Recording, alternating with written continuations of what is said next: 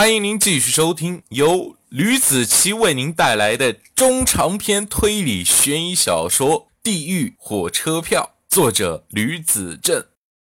前情提要：朱琪觉得自己心情十分的不好，想找林凯出去喝点什么。但是林凯他有约了，于是他打电话给自己新认识的女朋友，但是方婷跟他说自己有事儿出不来，于是周琦自己一个人去找方婷了。可是万万想不到，他到方婷家却看到了惨绝人寰的一幕。第四十三章，我都说不是我打的了，他们是我心头肉，含在嘴里怕化了，我怎么可能会打他们？我现在不想见你，你给我走。方婷低着头，夕阳隐约照着她的脸，发现眼角有一块黑色的斑块。怎么了？你的脸？他伸手想去摸方婷眼角，但是被方婷躲开了。摔倒的？你瞎说！摔倒两个小孩也摔成这样，你告诉我怎么回事？朱琪看着方婷，咱们还是不要交往了。和我前夫交往，心受伤；和你交往，身心都受伤了。他没头没脑的说了一通话，让朱琪摸不到头脑。朱琪在琢磨方婷说的是什么意思，猛然间想到了一件事，但是他摇头否定了，不可能的。你说的话到底是什么意思啊？你不是有家室，是不是有对象了？方婷问，她的眼泪止不住的流。你有对象的话，还来纠缠我干什么？什么？你到底是在说什么？我听不明白。朱祁十分费解，你能？把事情仔仔细细的说给我听吗！从你的只言片语中，我什么也得不到。看着朱七一脸迷茫，方婷也觉得奇怪了，便把不久前发生的事情说给了朱祁。今天下午，两个孩子从外面郊游回来，方婷把儿女放在了电瓶车的后座上，带着他们回家。平时工作忙，今天难得有时间。带着他们出去玩，熟了熟了感情。可是想不到的事情发生了，两个孩子刚刚坐稳了位置，要和妈妈说出去郊游的所见所闻，突然一双手把两个小孩提着衣服拽了起来，朝着旁边的沙堆扔了过去。两个小孩哇的一下哭了出来。你们要干什么？方婷当时脑袋就一片空白，吓得吼了出来，也顾不得什么了。上去就要把他孩子摔飞的男人，男人上去就给方婷一拳头，正好打在了眼眶上。我们要干什么？三个人人高马大，每个人起码体重都有两百多斤重的壮汉，把方婷给围了起来。放心，我们不劫色的，光天化日劫色。不太好啊，不过嘛，收人钱财，替人消灾。小妞，对不住了哈，废什么话，给我打！其中一个人似乎是管事儿的，一声令下，所有人动了起来。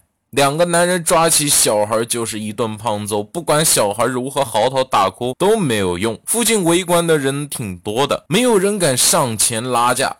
剩下的一个男人抱着方婷，不让他上前干扰正常工作，但是没有一个做母亲的愿意眼睁睁地看着自己孩子被人家打，所以爆发出了女性本能，特别的惊人，一口咬在了男人的胳膊上，这一口估计。得有五十斤的切合力，男人只觉得胳膊一疼，然后就火燎一般，一块大约二两的肉被撕扯了下来。他下意识的松开了手。围观群众终于有人坐不住了，拨打了幺幺零。方婷从男人手下夺下了儿女，放在身下，后背朝天。两个打手弄不过他，只好连方婷。也打了一顿拳打脚踢，灰尘满天飞舞，打的有十几分钟嘛。两个男人打累了，毕竟男人钱财替人消灾办事儿，自己也和他无冤无仇的，点到为止。但下手真的是很招招入肉。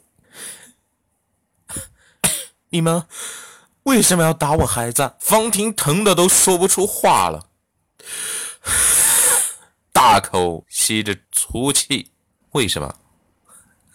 带头的男人想了一下，你不守妇道，勾引有妇之夫，这也不能全怪那个男人。谁叫花钱雇他们的女人是这么说的呢？方婷当时就懵了，有妇之夫，自己除了昨天刚刚确认关系的朱祁，朱祁和自己说过没有结过婚呢。那这到底是怎么回事呢？他越想越感觉到奇怪。就在这时，警车来了，三个打手连忙跑上了黑色轿车中，扬长而去。警察记了笔录，了解了情况，但是行凶的人跑了。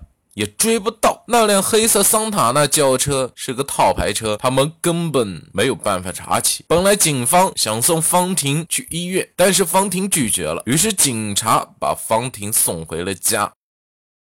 大概的内容是这样子了。朱七听得一愣一愣的，当听到方婷自述被几个男人没头没脸的。打的时候，咬牙切齿，形容他的心情一点也不为过。最重要的是，他隐隐约约的感觉到，一定是由他自己而起。想起江总的嘴脸，不禁不寒而栗。你告诉我，是不是你结婚了？说实话，要不然他们怎么可能会无缘无故打我？是不是你老婆请来的打手？我发誓没有结过婚，不过中间一定有，中间有一段复杂的内容。我也不好跟你解释，不过以后你会没事的，相信我。朱祁眼神异常坚定地看着方婷，这是一种前所未有的那种眼神。方婷居然信了。本来他在家委屈，不是因为自己被打，而是好不容易有个精神寄托，瞬间土崩瓦解。但是听他这么一说，而且这么义正言辞的话，姑且先相信了再说吧。对不起，都是我的错，我不会再让你们和孩子受伤了。朱祁搂住方婷的脖子，在她的额头上亲了一下，回头看了眼两个孩子，水果你们先拿去洗了吃吧，叔叔出去一下，一会就回来。你要干嘛去？方婷问。我去买点东西，今晚想在你家吃饭，叫阿姨别做菜了。朱祁笑了笑。但是他心里在滴血，他是个不打女人的人，即便中午被江总逼到那种程度上都没有发作，但为了爱人会不择手段，别说打女人了，就算是踹女人都能做得到。朱祁开了车锁，骑着电瓶车奔驰电掣般的朝着工作单位驶去。他心中窜起了一团怒火，不吐不快。车在写字楼下停好了，上电梯来到单位，火急火燎的走进去，不和任何人打招呼。他现在是有针对性的，江总，我叫你江总是看得起你，可是你为什么要去打我女人？朱祁一把揪起了他的衣服，江总面不改色，十分平静地对朱祁说：“放开我。”朱祁松开手，把他扔回了老板椅上。你为什么要为了一个女人来揪我的领子？你们男人都是这样，说好的山盟海誓，最后只能成为泡影，最后还不是另寻新欢？别和我说你不是。江总说话字字珠玑。当初朱祁也是天真的夸下海口，山盟海誓，情深深雨蒙蒙的，但那只是为了利益。你别指桑骂槐，我今天来是想告诉你的，今天这个事情我不管谁对谁错，我都不会去追究的。不过你要给我记住了哈。